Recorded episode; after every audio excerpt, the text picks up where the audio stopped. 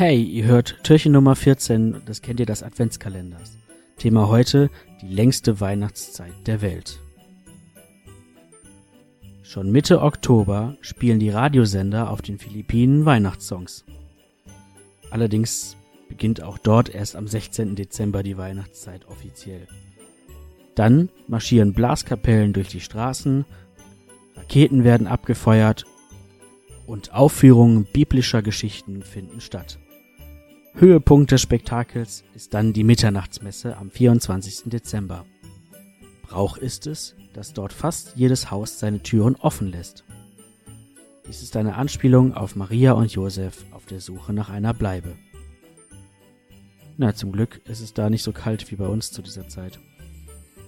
Habt einen schönen Tag und Maligayang Pasco.